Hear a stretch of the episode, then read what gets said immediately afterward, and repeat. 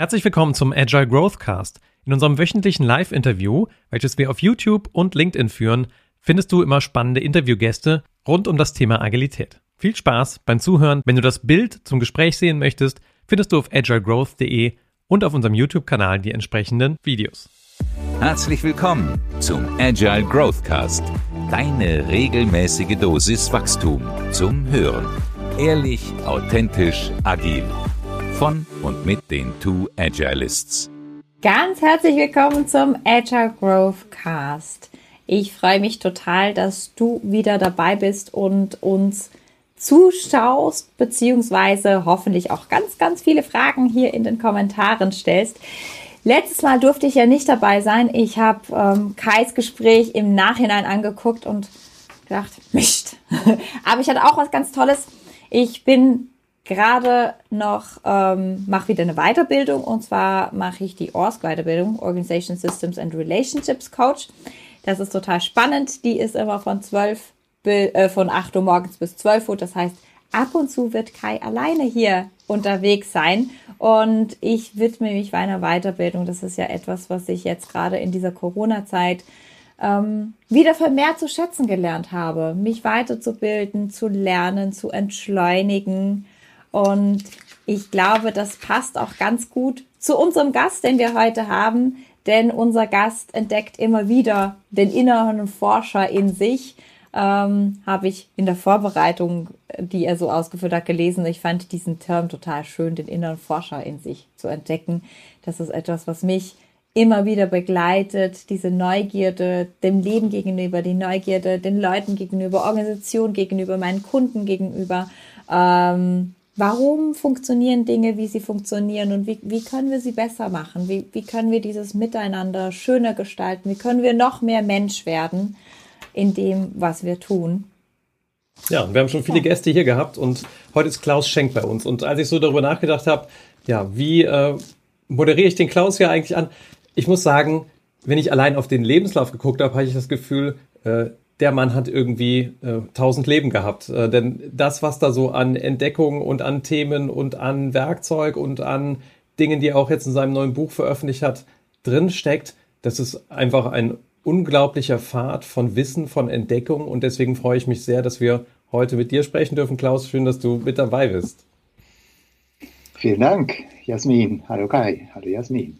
Ich freue mich sehr. Sehr schön. Du bist so von den, ja, wir reden hier immer wieder mit Agilisten und du hast einen so großen Querschnitt oder eine so große Breite in deinen Themen, dass ich eigentlich fast gar nicht das Wort Agilist so richtig in den Mund nehmen möchte, wenn ich mit dir spreche. Wie siehst du das selber eigentlich? Ja, in, in meiner Selbstdefinition ist dieses agile Arbeiten auch fast ein bisschen spät dazu gekommen, auch wenn das jetzt auch schon wieder 12, 13 Jahre her ist, aber die Grundtönung sehe ich auch erstmal woanders. Also ich bin ja jetzt hier seit 17, 18 Jahren selbstständig unterwegs und ich glaube, die tiefste Grundierung in diesem Beraterdasein ist für mich, hat für mich die Überschrift systemisch. Mhm. Dieses Nachdenken über System. Ich habe gerade mit Interesse gehört, Jasmin, wusste ich gar nicht, dass du in dieser ORS-Weiterbildung bist ja, Organisationen, Relationships und Systems. Mhm. Und dieses System, Nachdenken über Systeme, das geht bei mir bis in die Schulzeiten zurück, also bis in die 70er Jahre. Damals kam dieses Buch raus, Limits to Growth, die Grenzen des Wachstums, 1972, und ich habe das irgendwie, ich weiß nicht, 76 oder so. Ich habe 77 Abi gemacht, muss also vorher gewesen sein, im Bücherregal bei meinen Eltern entdeckt und dachte, ist ja interessant, wie die Welt ist endlich. Für mich war die unendlich, aber siehe da, sie ist endlich. Und wie beschreibt man sowas und wie kommen die drauf? Und seither hat mich dieses Thema fasziniert. Wie hängen die Dinge zusammen und wie kann man da irgendwie navigieren? Mhm. Und ganz spät kamen dann diese agilen Ideen dazu und diese Community, wo wir uns ja auch kennengelernt haben. Mhm. Kai, oder? Mhm. Vor irgendwie acht oder zehn Jahren oder so. Mhm. Diese Endlichkeit, die kenne ich auch gut so aus der Frage, ähm, wenn man zum Beispiel ein Coaching-Mandat irgendwie absteckt und es darum geht, was soll man denn überhaupt bewirken in dem Rahmen von einem Auftrag? Die Fragestellung, bin ich hier eigentlich an so einem lokalen Minimum gerade? Oder ja. bin ich bei was Globalerem? Und wenn ja, wo endet denn das Globale? Also hört das mit der Abteilung auf? Hört das mit der Unternehmung auf? Hört das mit dem deutschen Markt auf? Hört das mit Europa? Also ne, wo ziehst du die Grenze von dem Einfluss innerhalb der Organisation? Und ähm, ich war dann immer ganz glücklich als Scrum Master oder Agile Coach, wenn ich für mich einen klaren, abgeschotteten Rahmen fühlen konnte, wo ich sage so, okay, das ist das Mandat, da wollt ihr hingehen, bis zu den Grenzen des Systems kann ich mir das vorstellen, äh, ja. statt diesen unüberschaubaren Korridor zu haben von unglaublich vielen, weiß ich nicht, kulturellen Einflüssen, großen Systemen, äh, ne, wo, wo fängst du an, wo hörst du auf? Und ähm, das muss ich sagen, das fasziniert mich auch nach wie vor, auch wie strahlt ja. das ab? Also was ist, wann endet das System überhaupt? Ne? Wie habe ich Kontakt ja. nach außen, nach innen? Wo ist die Grenze? Und auf eine Art gibt es die nicht. Also das war auch etwas, was mich anfangs irgendwie verwirrt hat, aber dann auch den inneren Forscher wieder stimuliert hat, der gesagt hat, verdammte Hacke, da muss ich doch nochmal gucken. Was ist da dran? Fritz Simon, einer von diesen alten, alt weiß ich nicht, aber so lang bekannten äh, Systemikern, der hat gesagt, man kann Systeme nicht küssen. Äh, das ist schade, aber dafür gibt es ja andere Möglichkeiten. Und der äh, kommt aus dieser Tradition, die eben sagt, man kann auch die Grenze eines Systems nicht ohne Willkür definieren. Die mhm. Grenzziehung ist immer willkürlich. Letztlich ist die Grenze da, wo ich sie ziehe. Das heißt, die Grenze wird vom Beobachter gezogen. Mhm. Und wenn ich suche, finde ich irgendeine natürliche Grenze, dann finde ich stattdessen eigentlich eher einen Horizont. Das heißt, immer so weit, wie ich halt jetzt gerade schaue. Und das gilt nach außen. Kann sagen, okay, ich bin hier in meinem Team und das ist die Grenze. Aber das Team ist in einer Abteilung, das ist Teil einer Firma, die Firma ist Teil von einem Markt und wir sind Teil der Welt und die Welt ist Teil des Kosmos. Und dann geht es immer weiter raus. Mhm. Ich kann genauso nach innen gucken und sagen, was ist denn das, was mich nach innen bestimmt? Kann eine zeitliche Grenze sein, das kann eine Größengrenze sein. Und jede Grenze ist immer so ein Horizont. Es hört nicht wirklich auf. Und ich habe mir dann damit beholfen, dass ich gesagt habe, okay, wenn das nach außen nicht begrenzt ist, kann ich vielleicht die Blickrichtung umdrehen und kann ich definieren, was ist denn die kleinste Einheit. Und dann kann ich sagen, dann kann ich diese kleinste Einheit immer nach Bedarf ein bisschen erweitern. So ein bisschen mhm. wie so ein Luftballon. Und für mich die kleinste Einheit definieren, das ging ganz brauchbar.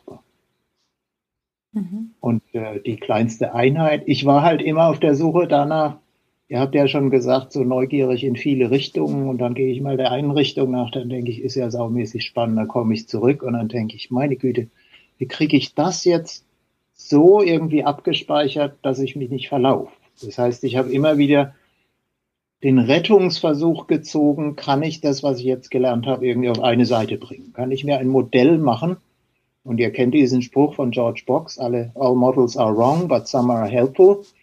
Äh, wie kann ich das in ein hilfreiches Modell auf eine Seite packen? Mhm. Und ich habe mir so ein Modell gemacht und das hat aus historischen Gründen den Namen Corfu bekommen, The Core Fractal Unit of Viable Systems. Die kleinste Einheit von lebensfähigen Systemen. Und das ist so mein Ersatz für eine Grenze. Ja, da gibt es auch eine Grenze drin, aber man kann die fraktal fortsetzen. Mhm. So ein bisschen fühle ich mich an gestern Abend erinnert. Wir äh, waren äh, noch in der Vorbereitung auf den heutigen Growthcast und haben äh, beide in deinem Buch geblättert. Ähm, und das war ganz, ganz schön, weil du das gerade so sagst. Ich, ich zeig's mal hier, Konflikte im Projekt. Ich finde das Bild ja auch sehr. Ähm, das Bild ist super. sehr schön, ja, es ist so. Ja, in your face, würde ich jetzt Neudeutsch dazu sagen. So, ähm, ich hatte das Gefühl, da ist ja eine unglaubliche Sammlung drin von Modellen und habe so als, ich meine, jetzt auch schon agil ein bisschen länger, so bei vielleicht so der Hälfte bis zwei Drittel hätte ich gesagt, das habe ich zumindest schon mal gehört oder gesehen. Manche davon kennt man irgendwie tiefer, mit manchen hat man schon gearbeitet. Es ist ja ein unglaublicher Fundus, den du da beschrieben hast an Werkzeugen, die alle irgendwie nützlich sind für die Arbeit mit Systemen. Was ich vor allem sehr spannend fand gestern war so, als ich so durchgeblättert habe, zuerst habe ich so gesagt, oh, da kenne ich ja gar nichts von. Und dann habe ich doch mal reingelesen, so, ah doch, ich, ich kenne schon ganz viel davon. Aber das im Zusammenhang mit Konflikten fand ich dann so, ach, spannend. Ah ja, ich könnte das ja auch im Zusammenhang mit Konflikten bringen. Cool. Ja. Vielleicht magst du da noch mal ein paar Sätze sagen. Wie, wie ist diese Verbindung für dich von Konflikt zu den ganzen äh, du hast so einen schönen Begriff dafür. Es ist nicht mentale Landkarten, das heißt irgendwie anders bei dir, ne? So äh, Denk Denklandkarten. Denkland, Denk ja, Denklandkarten. Wie ist da diese Verknüpfung? Ähm, wie helfen einem so Denklandkarten in Bezug auf Konflikte in Projekten? Ja, da gibt es viele Linien, aber ich versuche mal so ein bisschen was mhm. dazu. Die eine ist natürlich historisch. Ich meine, ich bin nicht irgendwie als Biologe auf die Welt gekommen und auch äh, nachher nicht zu dem Thema Konflikt.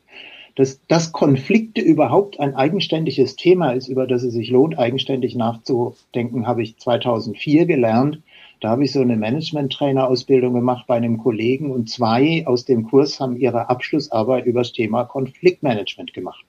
Ich dachte damals noch, ist ja seltsam. Dann habe ich mich dran erinnert, zwei Jahre vorher war ich tatsächlich mal selber in so einem Training gewesen und offenbar hatte ich es wieder vergessen. Und dann dachte ich, ja, interessant, so, und nochmal ein paar Jahre später, das war vielleicht 2008, da haben mich die Leute, bei denen ich systemische Prozessberatung gelernt habe, Uli Treiber und Josi Fischer-Johansen, gefragt, ob ich mir vorstellen könnte, ein Modul zu übernehmen, so als Gastdozent in ihrer Ausbildung für systemische Berater. Weil sie haben da ein Modul, Modul über Konflikte, auch systemisch, und suchen neuen Dozenten. Dachte ich, ach, Konflikte habe ich schon mal gehört, klar, mache ich gern. So Neuland aus. So kam ich zu diesem Thema. Und dann war also der Kontext systemische Beraterausbildung. Und der zweite Kontext, der inhaltliche Fokus war Konflikte. Und dann bin ich losgegangen und habe geguckt, was kann man denn irgendwie nutzen? Und ein Teil davon ist einfach nur autobiografisch. Was habe ich schon erlebt an Konflikten und wie bin ich wieder rausgekommen? Was war dabei hilfreich? Mhm. Und dann habe ich da halt angefangen, ein bisschen systemische Werkzeuge zu kramen, weil es ist ja für systemische Berater. Und dann habe ich geguckt, was finde ich, was vermisse ich bei den Systemikern und habe ich anderswo gelernt. Und so fing es dann an, eine Sammlung von Ideen zu werden. Was kann ich Leuten, die jetzt systemische Berater werden wollen, hilfreiches anbieten im Kontext Konflikte? Mhm. Und das war der Grundstein. Und ein bisschen später kam dann zustande, dass ich über wieder einen anderen Bekannten für die Haufe Akademie tätig wurde und die suchten jemand für so ein Advanced Project Management Curriculum. Alle konventionellen Themen hatten sie abgegrast. Agil, glaube ich, war da noch gar nicht dabei. Da haben die noch ein bisschen länger gedauert, um, um das Thema für sich zu entdecken. Und dann hatte der mich gefragt, was ich denn noch anbieten könnte. Und dann hatte ich gesagt, ich kann dir anbieten lösungsorientierte Beratung. Auf die können wir vielleicht nachher noch mal ein bisschen gucken, weil die mich auch sehr prägt. Und das Thema Konflikte, weil ich es halt jetzt schon eine Weile mache. Und dann sagte der Konflikte kauft der Kunde. Und dann hatte ich jetzt plötzlich Konflikte im Kontext von einem Projektmanager-Curriculum. Und damit kam dieses, diese Kombi hier, Konflikte und Projekte zustande. Mhm. Und wenn du über Konflikte sprichst, ähm, geht das dann eher so in Richtung Mediation, also Konflikte, interpersonelle Konflikte auch auflösen oder in, in welche Richtung, in welche Richtung gehen Konflikte für dich? Da gibt's ein, ein großes Spektrum. Ich fand es so nett. Ich habe äh, mal bei Anita von Hertel ein bisschen, also so eine Mediationslehrerin aus Hamburg, ein bisschen was drüber gelernt. Und die sagt, hey, wenn ihr Mediation macht, dann äh, müsst ihr euch nie wieder Sorgen machen. Konflikte sind der am schnellsten nachwachsende Rohstoff von allen. Und das hat auch damit zu tun, dass es da so ein Riesenspektrum gibt. Und es fängt an mit den Kleinigkeiten, also wenn ihr mal in einer Zweierbeziehung wart, kann ich euch da nichts Neues erzählen oder noch seid. Oh. Ähm, so im Privatleben, da kennen wir das alle und wie leicht es auch ist, da reinzurutschen. Hm. Im betrieblichen Kontext sind wir meistens ein bisschen mehr auf Wohlverhalten sozialisiert, deswegen sammeln wir da leicht Ärger länger an und dann wird der Konflikt härter. Hm. Und da gibt's dann einerseits eine Vorstellung davon, wie jeder sein eigenes Verhalten steuert, so dass es eher konfliktentschärfend oder konflikteskalierend ist. Und andererseits gibt's Vorstellungen davon, wie bestimmte Organisationsstrukturen einfach Konflikte programmieren oder eher konfliktpräventiv wirksam sind. Beispiel ist Feedback, auch konstruktiv kritisches Feedback, selbstverständlicher Bestandteil von Organisationskultur, dann kann man Sachen, die einen stören, früh ansprechen. Ist kritisches Feedback eher tabu, dann wird es schwierig. Mhm. Oder umgekehrt ist positives, wertschätzendes Feedback, Kompliment eigentlich unüblich, so in der schwäbischen Tradition, nicht geschumpig, genug Lob, so. Dann laufen alle Leute rum mit so einem Defizit an Wertschätzung und stattdessen äh, agieren sie es dann aus mit irgendeiner Kritik an jeder Ecke. Das heißt, ich kann sowohl auf der persönlichen Ebene agieren, ich kann mich selbst besser kennenlernen, ich kann meine, was nervt mich, Trigger erkunden und kann dann mir überlegen, wie kann ich das entschärfen. Und ich kann auf einer Organisationsebene schauen, was sind hier eigentlich konflikterzeugende Strukturen. Klassisches Beispiel für so eine Struktur ist zum Beispiel Matrix in Projekten. Du hast zwei Chefs, du musst mit dem Projektleiter klarkommen, also jetzt nicht im Agilen, sondern im klassischen mhm. Projektmanagement, mit dem Projektleiter klarkommen und mit deinem Linienchef. Und wenn die jetzt noch miteinander ein Thema haben, dann zerreißt es dich dazwischen. Mhm. Und da bin ich dann wirklich froh, dass Agil auch ein bisschen was anderes kann als eine Matrix-Projektorganisation. Mhm. Wobei, gerade im Agil gibt es ja auch so lustige Konstellationen. Ich war schon mal in ein Projekt äh, reingerufen worden als Berater, wo es hieß, ja, das, dieses Team muss auf Spur kommen. Die sind viel zu langsam. Ja. Okay, so gucken wir mal an. Ich gemerkt, mhm. das Team bestand aus vier Entwickler. Diese mhm. vier Entwickler hatten aber sieben POs. Ah. Cool. War ein guter Konflikt zu lösen. War auch sehr schnelles Mandat. Ich gesagt, ja. Ganz ja. ehrlich, wenn ihr sieben Leute habt, die nur damit beschäftigt sind, Aufträge zu erteilen, dann ist vorprogrammiert, dass die vier Leute nicht leisten können. Davon war, glaube ich, noch einer Werkstudent oder so. Also, äh, hm, hatten wir ziemlich schnell aufgelöst, wie die Struktur anders werden müsste. Aber für mich war das damals so ein Aha. Das eine war so dieses Offensichtliche, so, Leute, eine Stunde Gespräch und wir wissen doch, woran es liegt. Warum habt ihr das jetzt nicht gesehen? Also dieses, wie kann man blind werden da drin auch? Ja. Ähm, weil die alle für einen guten Zweck gekämpft haben. Die wollten ja alle, dass das funktioniert und, und wurden irgendwie blind da drin, weil jeder so seinen eigenen, in seinem eigenen Ding drin war. Das war das eine. Für mich dann auch, für mich so hilfreich, weil ich bin auch ganz schnell, ich bin jemand, der ganz schnell in seinem Rad dreht. Wenn irgendwas cool ist, dann bin ich sehr schnell am Rotieren. Das war das eine, aber das zweite auch, wie können wir von der Organisationsstruktur Konflikte einfach schon vorprogrammieren? Ja. Also war für, für mich nochmal sehr spannend zu sehen, auch zu gucken, ah ja, stimmt, Systeme, Systeme sagen Verhalten voraus und dann, ja. dann sind die Konflikte einfach da. Ja. Also da diesen Schritt zurückzutreten, war für mich als Scrum Master extrem hilfreich. Ja. Oder auch eine andere, eine andere Situation, wo ich drin war als Scrum Master, da hatten wir halt noch den Linienvorgesetzten. Und dann hatten diese Entwickler, ich mache gerne Einzelgespräche mit, den, mit meinem Team, dann hatten die Einzelgespräche mit mir und Einzelgespräche mit dem Linienvorgesetzten. Und das hat natürlich zu einer Konkurrenzsituation geführt zwischen diesem Teamleiter und mir. Das habe ich aber erst viel später durch eine Supervision dann mal erkannt. So, warum komme ich ja. mit diesem Menschen nicht klar? Warum schneiden wir uns die ganze Zeit? Dass ich gemerkt ja. habe, ja, da ist ein Machtspiel im Gange, das ich gar nicht so wollte. Das war gar nicht ja. böswillig, sondern das war einfach vom System her gegeben. Genau das. Ja, genau. Und wenn ich dir zuhöre, sehe ich nochmal, wieder, was mir öfter passiert, dieses Corfu-Modell vor Augen, weil da diese Elemente, die du gerade beschreibst, vorkommen. Da gibt es so zwei Einzelelemente, die irgendwie miteinander in Kontakt kommen, einfach aus der Idee heraus, dass wir ja als soziale Wesen im Grunde nie allein durch die Welt kommen, sondern immer irgendwie Austausch brauchen mit jemand anderem. Und das gilt auf der Ebene Personen, das gilt genauso auf der Ebene Teams. Auch ein Scrum-Team braucht irgendwelche, und sei es auch nur einen Kunden oder einen Lieferanten oder Experten oder ein Management oder sonst was. Das heißt, es braucht immer mindestens zwei, die irgendwie füreinander das liefern, was der andere braucht und sich nicht selber geben kann.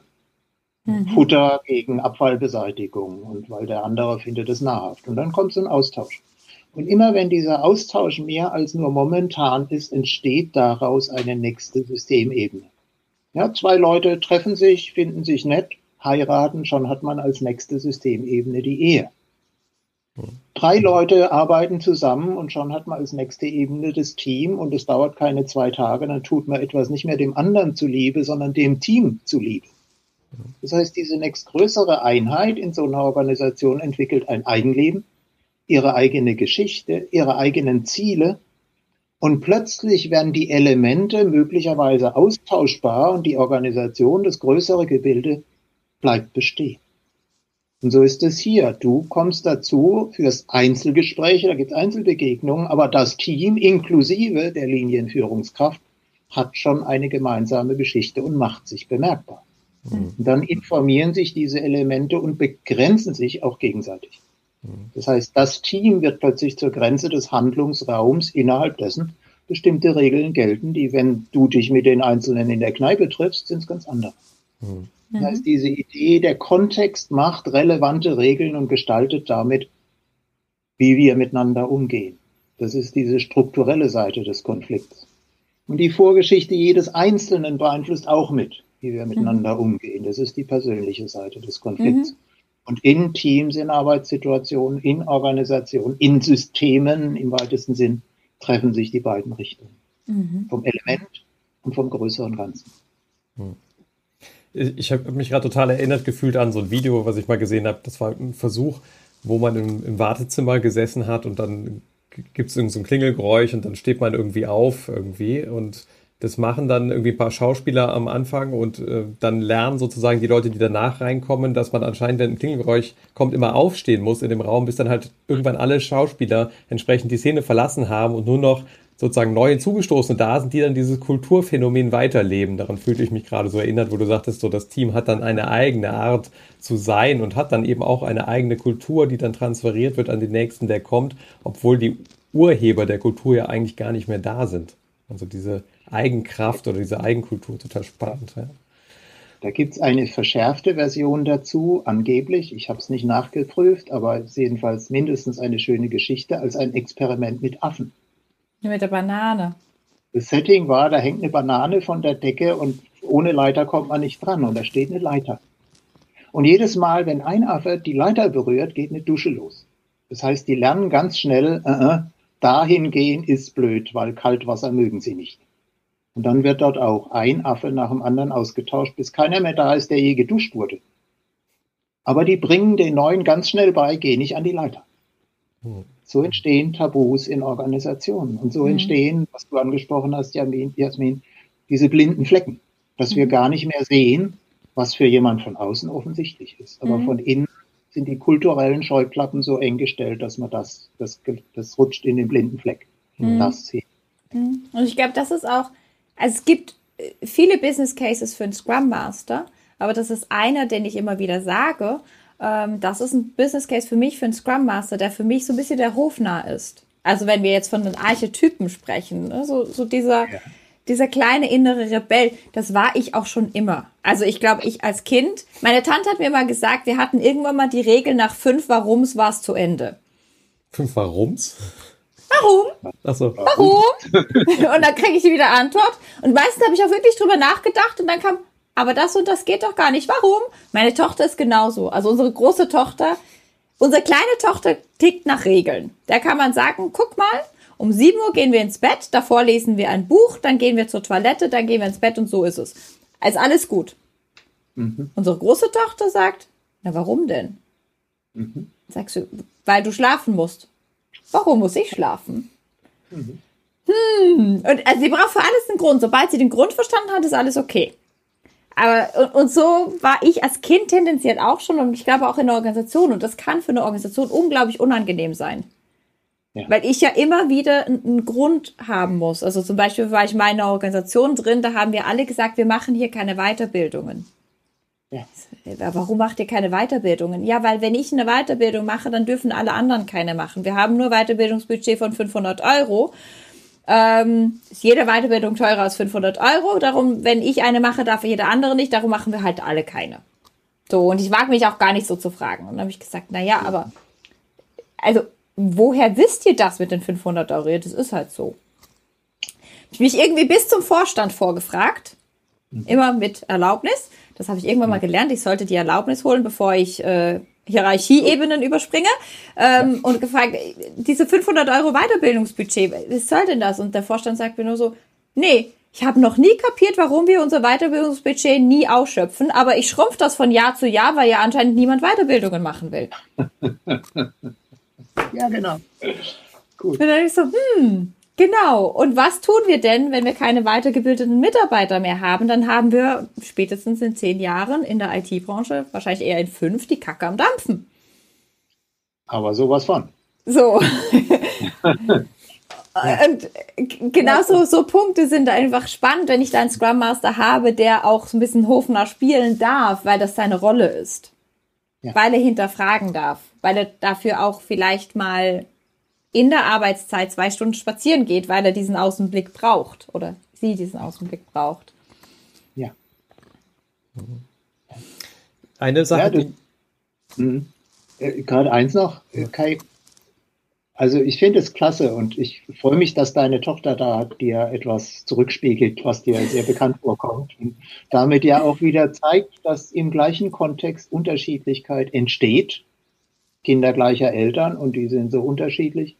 Und dass man dann die Unterschiedlichkeit auch wieder nutzen kann. Und das finde ich große Klasse. Du könntest deiner Tochter sagen, okay, also geh mal zu Toyota, da reicht fünfmal warum und dann ist auch gut, ja, dann sind wir bei der Root Cause, weiter muss nicht. So, oder du könntest ihr sagen, komm, wir drehen jetzt mal die Fragerichtung um. Weil oft höre ich warum gefragt in dem Sinn, den ich eher fragen würde mit dem Wort wozu. Mhm. Für mich fragt warum in die Vergangenheit und nach Gründen und Ursachen und wozu fragt ihr nach Zielen, mhm. die ihrerseits dann zu Begründungen werden können für Handeln heute. Und wenn man mal mehrmals fragt, wozu, wozu ist denn das gut? Und wenn du das erreichst, wozu wäre das gut?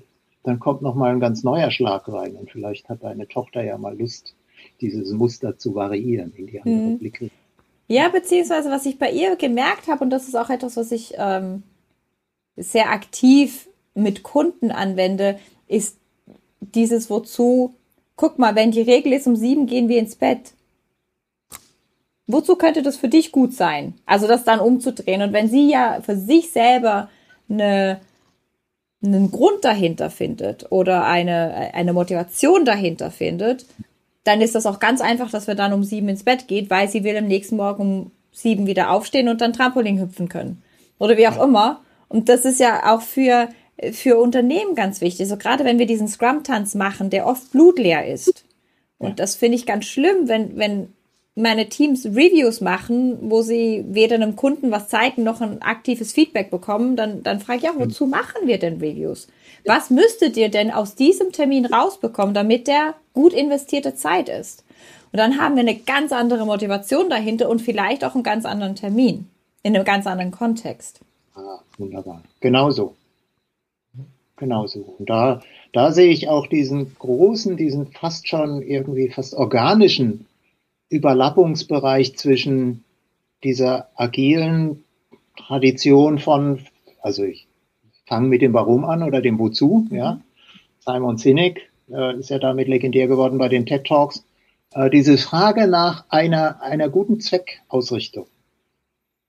Auf der einen Seite und dieser Tradition lösungsfokussierter Beratung oder ursprünglich ja war das ja mal eine therapeutische Richtung, wie so vieles, was in Organisationen kommt, kam es aus der Therapie wo auch gefragt wird, hey, angenommen, es wäre saugut. Wie wäre es dann? Wie wäre es, wenn es gut wäre? Und dass man erst beschreibt eine wünschenswerte Zukunft und dann motiviert durch die wünschenswerte Zukunft sich überlegt, was wäre ein erster Schritt in diese Richtung und wie können wir es von hier aus iterieren, dass wir da vorankommen, auch unter ausgeprägter Ungewissheit. Mhm. Wir hatten ähm, Ralf und Veronika auch schon mal hier, die sich auch so mit Solution Focus äh, auseinandergesetzt haben. Vielleicht sagt das auch dem einen oder anderen Zuschauer schon was, der so ein bisschen mal da reingeschnuppert hat. Ähm, ja. Das, was damit, ich, ich weiß nicht genau, ich kenne, glaube ich, den Begriff Wishbone von dir. Ähm, ich weiß nicht ja. genau, ob du ihn geprägt hast oder auch wo gestohlen. Ähm, der ist auf jeden Fall in guter Erinnerung bei mir geblieben, diese Art, also den, den ja. Fishbone, dieses Ishikawa-Diagramm, was ich schon irgendwie aus diesem Lean-Umfeld damals kannte als Scrum Master, dann einfach mal umzudrehen als ein Werkzeug, wo man in der Retrospektive vielleicht auch mal sagt, auf verschiedenen Ebenen, also bei diesem Fishbone hast du irgendwie, weiß ich nicht, Material, Menschen und so weiter, den dann mal rumzudrehen ja. und da diese aktive Zukunft auszumalen, fand ich eine sehr, sehr schöne Art und Weise, das auch sehr konkret einfach tun zu können mit Leuten. Und wenn ich da so an diesen Spruch denke, äh, denk nicht an rosaroten Elefanten, merke ich auch häufig, dass dieses Thematisieren dessen, was nicht funktioniert, einfach sehr, sehr viel Energie bindet in die Richtung, was eben nicht sein soll, und es aber dadurch noch realer macht und noch, äh, noch stärker mh, hm, festigt irgendwie und es damit noch schwieriger wird, eine Lösung zu finden. Weswegen ich diesen Shift zu dem, lass uns mal die Lösung ausmalen, gerne mag, auch wenn ich zugeben muss, dass ich den nicht natürlich immer tue. Also vielleicht bin ich dann eher so ein problembehafteterer Typ oder es ist eher so eine menschliche Grundprägung, die man so mitnimmt oder als Ingenieur ganz gern einfach auf Probleme erstmal schaut, um nachher Lösungen zu denken. Mhm. Hast du eine Philosophie oder eine Idee, wieso dieser Solution-Focused-Ansatz erstmal gar nicht so im Naturell ist oder würdest du sogar sagen, manche Leute haben dem im Naturell? Ich glaube, manche Leute haben den und ich glaube, aus einem plausiblen Grund, die sind eher eine Minderheit. Ich glaube zugleich, es ist sehr leicht zu lernen und zu üben. Hm. Ähm, deswegen glaube ich, dass es eine Minderheit ist. Äh, ich habe mal gelernt, und das fand ich sehr einleuchtend jetzt aus, aus der eigenen biologischen Vergangenheit, sind mir so Ideen über Evolution immer wieder über den Weg gelaufen. Und was mir sehr einleuchtet, ist, dass du, wenn du in so einer Situation bist, du kommst dem Rand der Klippe näher, dann ist es lieber einen Schritt zu wenig machen als einen Schritt zu viel. Also lieber das Risiko überbewerten als unterbewerten ist einfach ein, das selektiert. Wer, wer da gerne risikofreudig ist, der fällt die Klippe runter und da ist es Essig mit den Nachkommen. Ja, der kickt sich selbst aus dem Genpool. Mhm. Und deswegen ist für mich plausibel, dass wir so ein Risiko tendenziell Risiko-Überbewertungs- oder Negativity Bias nennen die Psychologen das, glaube ich. Ja? Also einen eingebauten Bias in Richtung lieber mal vorsichtig, lieber genauer hingucken, lieber ein bisschen misstrauisch, lieber ein bisschen skeptisch, weil das ist auf Dauer ein Überlebensvorteil. Auf kurze Frist macht einem irgendwie das Leben weniger schön, als es sein könnte, weil unsere Aufmerksamkeit auf irgendeine Art funktioniert wie Dünger worauf wir die Aufmerksamkeit richten. Davon gibt's mehr. Und wenn ich mit der Idee vor Augen sage, hey, worauf richte ich denn lieber meine Aufmerksamkeit, wenn es dann davon mehr gibt? Auf eine blöde Zukunft oder auf eine tolle? Auf das, was nicht passt in der Gegenwart oder auf das, was gerade saugut ist? Das kann jeder ausprobieren für sich selber, wenn ihr euch einen Moment irgendwas vergegenwärtigt, was gerade richtig schön ist wenn ihr an eure Töchter denkt oder an was weiß ich, was in eurem Leben gerade richtig schön ist. Wie fühlt sich das an? Wo spürt ihr das? Und wenn ihr dann mal umschaltet nach einer Weile und sagt, wenn ich jetzt mal an irgendwas denke, was gerade richtig scheiße ist. Wo spüre ich das? Wie fühlt sich das an? Und wenn ich dann die Wahl habe zwischen den beiden, an was denke ich lieber? Dann seid ihr hoffentlich schnell wieder da, wo es schön ist.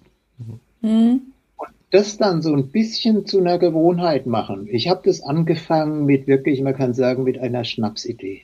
Das war am Anfang auch irgendwie nur so der Spieltrieb ist mir da durchgegangen. Ich habe mal eine Zeit lang rumgespielt, gewohnheitsmäßig mit der Frage, was ist das Gute daran? Wenn mir irgendwas Blödes passiert und was ist das Gute daran? Und das geht so weit wie, da kippt dir einer die Kaffeetasse über die Hose was ist das Gute daran? Naja, es gibt wenigstens keine Rotweinflecken. Gibt dir jemand Rotwein über die Hose, gibt es wenigstens keine Kaffeeflecken. Das ist jetzt nicht wirklich tröstlich. Aber es trainiert diese Gewohnheit, zunächst mal zu unterstellen, es gibt immer was Positives. Und erst wenn ich im Negativen auch was Positives gefunden habe, dann habe ich wieder eine Wahl. Mhm. Und dann kann ich mich erinnern, dass ich lieber aufs Positive gucke und der Frage nachgehen, wie kriege ich mehr davon in mein Leben. Mhm. Und ich bin mit genau dieser Frage in mein derzeitiges Berufsfeld gekommen vor 18 Jahren. Ja. Mhm. Ich habe damals, ich bin bei, ich war vorher angestellt als Manager, bin dann da raus und dachte, ich suche mir eine neue Stelle. Ich habe ein Jahr lang vollkommen ergebnislos nach einer Stelle gesucht. Ach du lieber Himmel. Und ich habe immer gedacht, es macht mich müde. Es ging so weit, dass mich, es hat mich regelrecht eingeschläfert, wenn ich eine Stellenanzeige lese aus dem Bereich, wo ich tätig war. Da dachte ich, das kann doch nicht sein. Dann bin ich noch an irgendwie schöne Orte da, von nach Montreux bin ich mal gefahren. Nicht wegen der Stelle, nur wegen des Orts. Mir hat nachher nicht mal der Ort gefallen, weil die Stelle war. Also, ah, mhm. Und irgendwann habe ich gesagt, okay, ich gebe es jetzt auf, ich höre jetzt auf, nach irgendwas zu suchen. Aber was mache ich denn dann? Und dann habe ich die Frage ersetzt. Dann habe ich nicht mehr gesagt, wo finde ich eine neue Stelle, so ähnlich wie die alte, sondern dann habe ich gesagt, was weiß ich denn darüber, bei welcher Art von Tätigkeit werde ich lebendig? Wie wäre es, wenn es gut wäre? Was, wo gehe ich mit mehr Energie raus, als ich rein bin? Und da habe ich gesagt, das kann ich beantworten und das ist heute immer noch so. Dann, wenn es darum geht, im direkten Gespräch mit lebendigen Menschen, so wie euch zwei hier, gemeinsam mehr darüber rauszufinden, wie wäre es, wenn es gut wäre. Mhm. Gemeinsam was rauszufinden über eine Zukunft, auf die die Beteiligten sagen, hey, da habe ich Bock drauf, da tue ich was dafür. Da werde ich lebendig. Und ob das dann nachher Coaching ist oder Paartherapie oder Organisationsentwicklung oder agiles Arbeiten, das ist ziemlich austauschbar. Und da kann ich auch immer aus dem einen Bereich was fürs andere lernen, für den anderen lernen. Aber diese Grundorientierung auf, lasst uns mal gucken, wie können wir beschreiben, wünschenswerte Zukunft, so, dass wir Bock drauf kriegen, was zu unternehmen. Das ist immer noch das, was mich am meisten lebendig macht. Total schön. Ich war eben noch so gedanklich abgebogen bei dieser Wahlfreiheit, die du erzeugt hattest. Ja. Ähm, für dich, wo du sagst, wenn man dann im Schlechten was Gutes findet, ab da entsteht die Wahlmöglichkeit. Und mir schoss so von Viktor Frankl der Spruch in den Kopf, dass man so zwischen Reiz und Reaktion diese kleine Austastlücke, ich sage das jetzt mal meinen Worten, irgendwie, wenn man die findet, da ist die Freiheit drin.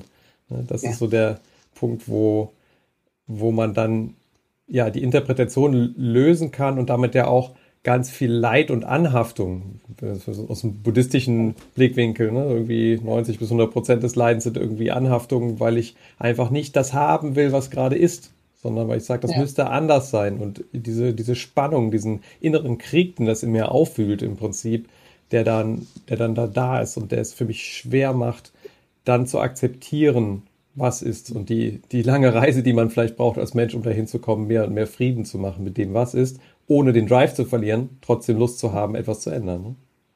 Ja. Ja. Mhm. ja. Und das unterstreicht ja auch nochmal. Also in der buddhistischen Tradition äh, kenne ich diese Metapher des zweiten Pfeils, wo die sagen, der erste Pfeil, dass uns irgendwas Schmerzhaftes widerfährt, ja, das Leiden ist unvermeidbar. Da können wir nichts machen aber uns dann drüber aufregen und uns noch sozusagen reinsteigern, das heißt dem Aufmerksamkeit geben und Aufmerksamkeit funktioniert wie Dünger und dann gibt's mehr davon. Den zweiten Pfeil können wir lernen bleiben zu lassen. Hm. Eben nicht anhaften am ersten, sondern sagen, ja, das Leben hat mal wieder Leid verursacht. Okay, wie kann ich meine Gelassenheit zurückgewinnen? Wie kriege ich mehr von dem, wie es wäre, wenn es gut wäre? Mhm. Und wie bleibe ich gelassen, sogar wenn ich nicht mehr von dem kriege? Das allein schon mhm. sehr spannend. Wir haben auch ein total spannendes Experiment gehabt und ich habe mich gerade daran erinnert und dachte so, oh, schade, dass wir das eigentlich nicht mehr machen. Aber eine Zeit lang, meine beste Freundin ähm, hat mir das gesagt, dass sie das mit ihrem Mann macht, dass sie jeden Abend, egal ob sie zusammen oder getrennt sind, weil die waren auch sehr viel unterwegs und wir waren viel unterwegs und fand das ganz schön, dann haben sie sich äh, immer erzählt, wofür sie dankbar sind vom heutigen Tag und somit den ja. Tag abgeschlossen. Und wenn sie nicht zusammen waren, haben sie sich eine Sprachnotiz ähm, über WhatsApp geschickt. Und das fand ich schön und wir haben das auch angefangen. Und ich fand das total spannend, bei mir selber zu beobachten, wie das anfangs ein bisschen schwierig ist. Weil das so ein bisschen, das klingt ein bisschen komisch auch so, ja, ich bin dankbar, dass ich heute einen Kaffee trinken konnte. Und dann sagt irgendwie etwas im Hinterkopf so, ja, kannst ja jeden Tag einen Kaffee trinken. Warum bist du jetzt dafür dankbar? Aber so diese Dankbarkeit zu spüren und wie es dann aber auch immer wie größer wird und wie man in diese Dankbarkeit reinwächst. Und das klingt, glaube ich, am Anfang einfach super esoterisch und komisch. So ein bisschen, ja, und dann sitzen wir alle im Kreis und singen Kumbaya, my Lord. Aber es ist gar nicht so esoterisch. Es ist ja wirklich auch neurobiologisch ähm, abgespeichert, dass alles, was ich öfters tue, hat in meinem Gehirn ich sage, ich sage meinen Kindern auch immer, ähm, es ist wie so ein Wiesenfeld und du gehst da drüber über diese Wiese und am Anfang biegen sich die Helmchen ein bisschen, stellen sich wieder auf und wenn du öfters darüber gehst, dann hast du irgendwann mal einen Weg und es ist einfacher drüber zu gehen. Es ist dann einfach da. Und ich habe gemerkt, also diese Dankbarkeitsübung am Abend oder man kann sie auch am Morgen machen. Man kann sie aber auch eben in der Organisation mit dem Team machen. Warum ist mein Team? Es gibt diese Übung in der Retrospektive. My team is awesome and makes me feel. Und die ist total cool, am Anfang von der Retro oder am Schluss von der Retro zu machen. Es sind fünf Minuten und danach hat man strahlende Menschen. Ja. Und je öfter ja. dass wir das machen, desto, desto einfacher wird es auch einfach in, in, eine positive Zukunft zu gehen. Ja. Ich habe jetzt noch eine Frage.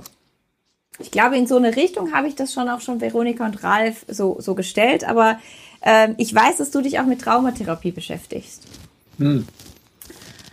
Ähm, meine Mama ist ja auch Traumatherapeutin und ich bin Psychologin, von daher finde ich das super, super spannend. meine Mama verbindet das dann auch noch äh, mit Shiatsu. Das heißt, sie bekommt ganz viele Patienten, die mit klassischer Psychotherapie einfach an Rand kommen, weil sie da nicht hinkommen ja. an ihr Trauma. Und manchmal habe ich das Gefühl, dass wir in Organisationen nicht nur so Dinge wie gelernt haben, wie wir haben nur 500 Euro Weiterbildungsbudget, sondern gewisse Traumata haben. Also ich war einmal in einer Organisation, da konnten mir alle den 17. November sagen. Mhm. Der 17. November, das ist dann wieder 17. November, ein bisschen mal dahinter gekommen sind, was der 17. November war. Der 17. November, November war anscheinend ein Tag, wo der Chef durch die Reihen gegangen ist und mal einfach Leute entlassen hat. Mhm. Weil sie sowieso kürzen mussten und das aber nicht sehr klug gemacht wurde, sondern es wurde halt einfach und du gehst jetzt und du gehst jetzt und für dich habe ich auch keinen Job mehr. Packt mal alle zusammen, geht unten hin, ihr kriegt äh, und, und das war so ein, das war in dieser DNA von dieser Firma drin. Und über gewisse Themen konnte man gar nicht positiv reden, weil die alle gefühlt in so eine. Die gingen, genau, wirklich so eine Schockstarre. Also die gingen gar nicht mal ins Negative, die gingen völlig in den Schock. Ja. Ist das ein Muster, das du auch siehst und was tust du da? Das ist ein Muster, das sehe ich umso mehr, je mehr ich mich mit diesem Thema Traumatherapie Therapie beschäftige. Und was tue ich da? Hm, ja, klassische Antwort, kommt drauf an. Erstmal, erstmal sehe ich das mehr, zweitens lerne ich mehr aus jetzt wirklich klassisch Traumatherapie. Wie geht ein, eine Traumatherapeutin um mit jemand, der jetzt an den Folgen eines Traumas leidet? Und was ist das überhaupt? Und da gibt es schon erstaunlich viel zu entdecken. Dann denke ich mir, hm, wenn ich jetzt hier länger über Traumatherapie rede, dann lande ich womöglich nachher in einer Schublade von Traumatherapeut ähm, der ich nicht bin, aber vielleicht bin ich es in zehn Jahren mal. Weil ich bei mir so ein Muster entdeckt habe, dass ich, ich gehe irgendwie meiner Neugier nach, wie damals diesem systemischen, und irgendwie zehn Jahre später ungefähr wird es plötzlich zur Haupteinnahmequelle. Und dann bin ich zwei, 2006 bin ich dem Thema Critical Chain nachgegangen, also so eine Art Projekt Portfolio Management anders zu denken, nochmal ein bisschen anders als andere agile Ansätze und da hat es neun Jahre gedauert und plötzlich war es meine Haupteinnahmequelle. Agil habe ich kennengelernt 2008, 2009 und fand es immer klasse und spannend und habe da ganz viel, ich liebe auch diese Community. Und siehe da, 2018 war ich erstmals unter der Bezeichnung Agile Coach unterwegs. Und vielleicht ist auf dieser Linie dieses Thema Traumatherapie. Im Moment mache ich das nicht aktiv, aber es kann sein, in acht Jahren ist es dann plötzlich, weiß ich noch nicht. So. Mhm. Bin ja auch auf der Suche nach Dingen, die man irgendwie im fortgeschrittenen Alter noch lustvoll machen kann. So wie der, der zweite Aspekt, den ich noch sagen will, bevor ich dann konkret auf deine Frage zurückkomme, ist, weil hier so schön sichtbar wird, wie man hin und her spielen kann zwischen dem, was man in der Person, in der Psychologie, in der Individualpsychologie so lernen kann, über wie wir ticken. Und davon was wieder übertragen kann auf Organisationen, wie auf die nächstgrößere Ebene des Systems. Und umgekehrt, wie ich manchmal in Organisationen Dinge viel offensichtlicher sehe und dann sage, hey, mal angenommen, ich wäre so eine Organisation wie das, was ich da außen sehe, kann mir das, was ich außen sehe in der Organisation helfen, mich selbst besser zu verstehen. Und in diese Kategorie gehört auch Traumatherapie, entwickelt im individuellen Bereich und siehe da, Organisationen scheinen auch sowas zu haben. Lösungsfokussierte Beratung war genauso. Das war eine Therapieform aus den USA, aus den späten 70er, frühen 80er Jahren. Und Ende der 90er haben vier Leute in England gesagt, verdammter Mist, wenn die so toll Veränderung hinkriegen mit so ein bisschen Sprache in vier Sitzungen, grundlegende Themen lösen, und wir Beratung machen auch noch mit Sprache, das muss sich übertragen lassen auf Organisation. Und seither gibt es Solution Focus in Organizations als große Community von Beratern. Und Traumatherapie hat sich da noch nicht so rumgesprochen, aber ich sehe das in Organisationen. Ich glaube, dass sich Organisationskultur ganz maßgeblich um solche einschneidenden Ereignisse drumherum organisiert. Und dann kommt sowas wie 17. November. Man kann das national sehen. 9-11 muss man keinem mehr erklären, wofür das steht. Das mhm. ist ein mhm. Trauma.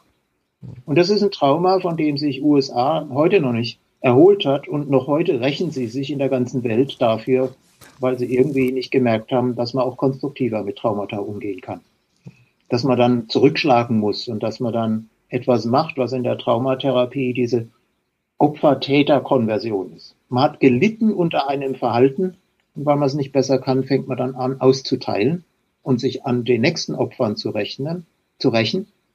Und damit erzeugt man gemeinsam eine Kultur, die sich rund um Traumadynamik entwickelt. Wie kommt man mhm. da raus? Naja, also traumatherapeutisch auf individueller Ebene gibt es eine Menge Möglichkeiten, sich damit zu beschäftigen. Und Kai, was du angesprochen hast, so ein bisschen buddhistische Sichtweise auf, wir müssen das Leiden nicht aktiv vermehren, wir können erstmal zur Ruhe kommen, wir können erstmal in Kontakt kommen mit uns selbst, Kontakt vor allem hier körperlich entlang der Mittellinie.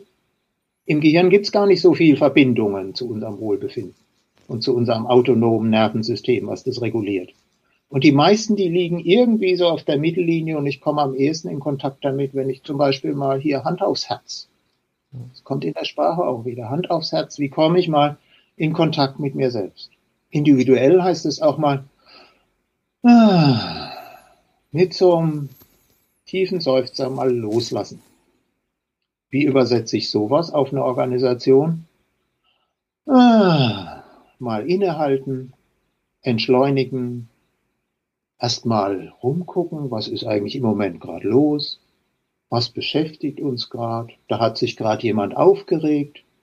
Aha, es hat sich jemand aufgeregt. Na gut. Da können wir gleich mal drauf gucken, aber erstmal kommen wir ein bisschen zu uns. Besinnung. Mhm. Sowas geht auch in der Organisation. Eine Retrospektive im Agilen ist eigentlich eine ritualisierte Selbstbesinnung. Und mit dieser Frage, die kannte ich noch nicht, ja, we are an awesome team. And mhm. Finde ich cool. Das ist eine Einladung, sich zu erinnern an Dinge, die gut laufen und damit an Ressourcen. Mhm. Psychologischer Ressourcen, alles, was den Handlungsraum vergrößert, alles, was mich handlungsfähig macht. Ressourcen, Selbstvergewisserung, dann kann ich mich erinnern, ich bin ja handlungsfähig.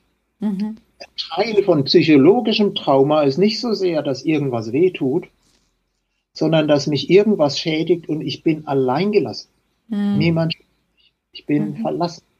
Und schon mhm. allein mit anderen Leuten Kontakt aufnehmen ist eine Möglichkeit, Selbstregulation wieder einzuschalten. Unterstützt, ich bin nicht allein.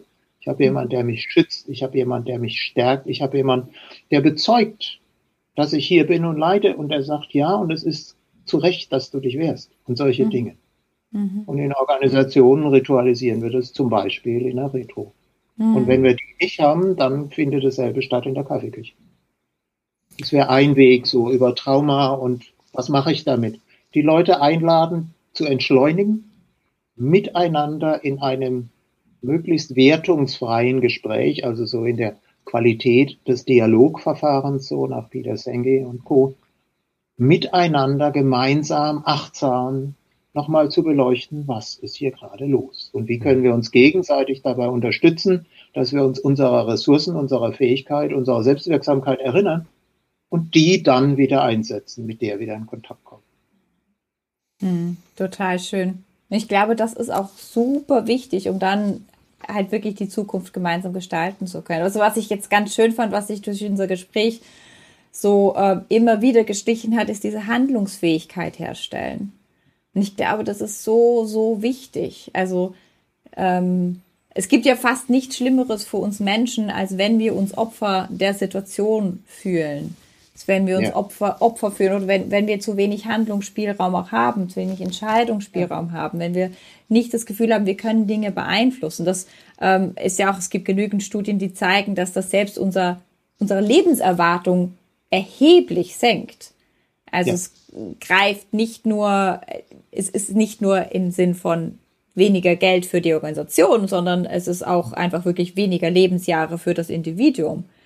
Und, ja. und da, das finde ich ganz schön, dass wir immer wieder dieses Thema hatten von, wie kann ich wieder Handlungsfähigkeit herstellen. Und das kann eben sein, dass ich mich rückbesinne und dass, dass wir entschleunigen. Und gerade in Corona-Zeiten, also ich merke, Organisationen sind gerade unter so viel Druck. Homeoffice ist cool und ist toll, aber die Leute haben ewig lange Arbeitstage und super viele Meetings, wo wir nicht mehr entschleunigen. Und ich glaube, das kann etwas von, von uns aus dieser agilen Community halt sein, dass wir in jedes Meeting wenigstens ein bisschen Entschleunigung reinbringen. Sei das mit einem guten Start oder. Ja, ja. Und das macht mir auch nochmal deutlich, diese Handlungsfähigkeit wird, jetzt wo wir drüber reden, merken wir, hey, coole Sache, ja. Und es kann sich lohnen, sich dran zu erinnern. Und dann fällt mir auch schon fast automatisiert so ein Modell ein, so ein Denkmodell oder so eine Denklandkarte, wie ich die nenne. Friedemann Schulz von Thun, Kommunikationsprof aus Hamburg, äh, der hat mal bekannt gemacht etwas, er nennt das Werte- und Entwicklungsquadrat. Mhm. Und die Grundidee heißt, egal welchen Begriff ich rausnehme, es gibt immer einen positiven Gegenbegriff dazu. Ich nenne sowas eine Polarität. Ja? E egal was ich nehme, es ist immer nur ein Pol einer Polarität, die hat einen anderen Pol und die ganze Strecke dazwischen. Der, der Bateson, so ein äh, ursprünglich englischer, ähm, ja, ursprünglich war der Biologe, später wurde er Anthropologe und hat so viel in Psychologie gemacht, Gregory Bateson, der hat mal gesagt, eine Rolle is just a half-assed relationship. Das ist so nur eine Hälfte. Das mag ich. Role is just a half-assed relationship. Und jeder werdende Begriff ist auch nur die Hälfte von dieser Polarität. Was könnte ein positives Gegenteil sein zu Handlungswirksamkeit? Das könnte zum Beispiel sein, die Fähigkeit, das Handeln mal bleiben zu lassen und innezuhalten. Und dann habe ich Handlungswirksamkeit und die Fähigkeit, Pause zu machen und mich nicht zu verurteilen wegen Untätigkeit, sondern zu sagen, ja, mal ist es mal mehr arbeiten, aktiv sein und mal ist es mehr gucken. Wenn man dann hinschaut, egal was man macht, immer hat schon Platon oder Aristoteles erfunden. Ja. Aus den, von den Griechen gibt es diese Vita activa, Handeln, und Vita contemplativa, Innehalten, Reflexion. Das, was mhm. wir machen, agiler Sprint, und dann eine Retrospektive innehalten. Und erst wenn wir die ganze Polarität anerkennen, dann können wir uns überlegen, wie viel wovon in welcher Situation. Jetzt mhm. mehr handeln oder jetzt mehr innehalten. Mhm. Und wir können uns erinnern, von beiden gibt es zu viel. Mhm. Das Handeln übertreibt, dann komme ich ins Hamsterrad und irgendwann ende ich in Burnout. Im kompletten Innehalten. Mhm. Und wenn ich das Innehalten übertreibe, dann kommt irgendwann keine Kohle mehr rein und dann endlich vielleicht den finanziellen Burnout. Das heißt, diese positive Polarität, die gibt mir einen Handlungsraum, in dem ich situationsgemäß mir eine Position suchen kann. Und zu viel vom einen oder zu viel vom anderen ist ungesund. Die können sich gegenseitig gut ausbalancieren. Mhm. Total schön. Ja, wir haben eigentlich ja so als Abschlussfrage immer, äh, der Klaus in fünf Jahren, äh, wie, wie siehst du den? Was, ich habe jetzt eben schon so ein paar Ideen darüber bekommen, als du über äh, Traumathematik gesprochen hast, aber vielleicht ist da auch noch was anderes. Ähm, wie, wie geht's weiter? Also hättet ihr mich vor fünf Jahren gefragt, hätte ich wahrscheinlich nicht viel von dem erzählt, was heute tatsächlich da ist. Insofern weiß ich nicht, äh, diese Planungshorizonte sind immer sehr spekulativ und jetzt hier Corona macht ja nochmal deutlich die VUCA-Welt, wie viel tatsächlich unvorhersagbar ist. Mhm. Wenn ich wenn ich die Frage verstehe als, was wäre denn eine schöne Zukunft in fünf Jahren, hm. so, und dann lasse ich mich überraschen, wie es kommt, dann sage ich, ich hoffe, dass ich in fünf Jahren noch lustvoll weiter in diesem Feld in zwei Richtungen unterwegs sein kann. In diesem Feld, wo ich derzeit bin, was reicht eben von Einzelcoaching bis Organisationsentwicklung mit größeren Unternehmen. Äh, und da unterwegs bin, einerseits, indem ich für Leute was anzubieten habe, was die für wertvoll halten, wo ich in Zusammenarbeiten, ich meine, wir Freiberufler, ich habe mal von einem Karlsruher Kollegen gehört, der sagt, wir Freiberufler sind ja immer im Panik-Euphorie-Kontinuum. immer zu wenig zu tun und dann haben wir Schiss und dann haben wir, kriegen wir einen Auftrag, dann freuen wir uns und dann merken wir, jetzt wird es zu viel. Und dazwischen drin. Also, dass es gelingt, das weiterhin ein, eine Balance zu finden, die bei, die auch Tagessätze erlaubt, die es mir wiederum erlauben, viele Tage nicht für Bezahlung unterwegs zu sein. Also, dass ich da noch was zu bieten habe, was weiterhin gefragt ist, auf der einen Seite. Und dass auf der anderen Seite genug Zeit bleibt, um mit diesem inneren Forscher in Kontakt zu bleiben und nochmal was Neues zu erkunden. Dieses Traumatherapiefeld, was mich derzeit beschäftigt, auch in Form von einer Pessotherapie-Ausbildung, wo ich mitmache. Oder was auch immer in fünf Jahren das Thema ist. Diese, diese Möglichkeit, also ein, ein, in einem Kontext zu sein, der Raum lässt, um meiner Neugier weiter nachzugehen und irgendwas intensiv zu erkunden. Was dann in 15 Jahren die Haupteinnahmequelle werden darf. Wer weiß. Vielleicht reden wir in fünf Jahren nochmal und dann kann ich euch erzählen, was daraus geworden ist. Also wir freuen uns, wenn wir in fünf Jahren immer noch Livecast machen. Ich finde es hey. nämlich immer total schön und inspirierend so. Ja, heute starte ich nicht ganz ins Wochenende, aber es ist so unser Start ins Wochenende. Dann habe ich noch so ein bisschen Bürokram, Wochenabschluss und ähm, ich finde es total schön, so inspiriert ins Wochenende starten zu können. Danke dir ganz, ganz viel mal. Ja, vielen Dank für das inspirierende Gespräch. Es war wirklich toll, dir da zu begegnen und auch diesen weiten Blick über den Tellerrand in die verschiedensten Richtungen mit dir ähm, zu erleben. Hat mich auch sehr beseelt. Insofern, Klaus, schön, dass du da warst. Vielen Dank. Hey, vielen Dank für die Einladung und viel Spaß mit den Warum- und Wozu-Fragen aus allen Richtungen. Ich glaube, das stimuliert Neugier und die Resilienz von allen Beteiligten. Ja, total. Ja, schön, dass du zugeschaut hast. Ähm, wir wünschen dir auf jeden Fall ein ganz, ganz schönes Wochenende. Und unser Buch kann man schon vorbestellen. Das braucht noch ein bisschen, bis es dann produziert ist, aber wer das schon vorbestellen möchte und wenn du ein agiler Coach bist, der sich dafür interessiert, wie kann man eigentlich richtig gute Scrum-Trainings geben, also solche, wo ja ein Geist von agilen Werten dahinter steht und wo Menschen auch äh, die Essenz des Themas mitbekommen, dann freuen wir uns sehr, wenn du entsprechend unser Buch bestellst unter agilegrowth.de slash Buch. Und ja, wenn dir die Art und Weise, wie Klaus über das Geschäftliche und auch über das Leben denkt, gefällt und du einen Einsatz siehst innerhalb deiner Organisation, freut sich Klaus auch sehr, sehr darüber, natürlich eine ähm, Kontaktanfrage von dir zu bekommen. Wir verlinken ihn natürlich auch entsprechend und äh, freut sich auch über Leser seines Buchs. Genau, Konflikte in Projekten. Insofern toll, dass du zugeschaut hast und bis bald wieder im Agile Growthcast.